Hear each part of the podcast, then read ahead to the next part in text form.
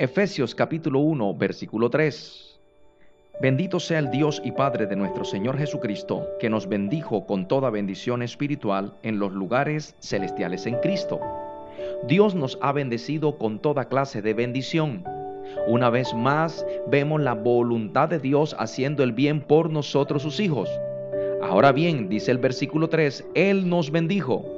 Una palabra que aunque está escrita en pasado, tiene un gran efecto y poder en el presente y en nuestro futuro.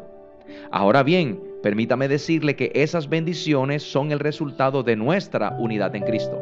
Si usted está en Cristo, está bendecido con toda bendición espiritual. En el Antiguo Testamento, un judío fiel y obediente era recompensado con larga vida, una gran familia, abundantes cosechas y protección de los enemigos.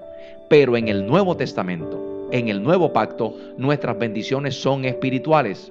Se tratan de tesoros invisibles e imperecederos que recibimos a través de Cristo Jesús. Por eso es que esas bendiciones son otorgadas por medio de Cristo Jesús. Ahora, no son solo bendiciones espirituales, sino también bendiciones que están dentro del orden de lo material, porque Dios está interesado en bendecirnos tanto espiritual como materialmente. Así que quiero animarte para que disfrutes de las bendiciones espirituales que Dios te ha dado y deja que el Señor se encargue de lo demás. Recuerda bien, esto es Conectados.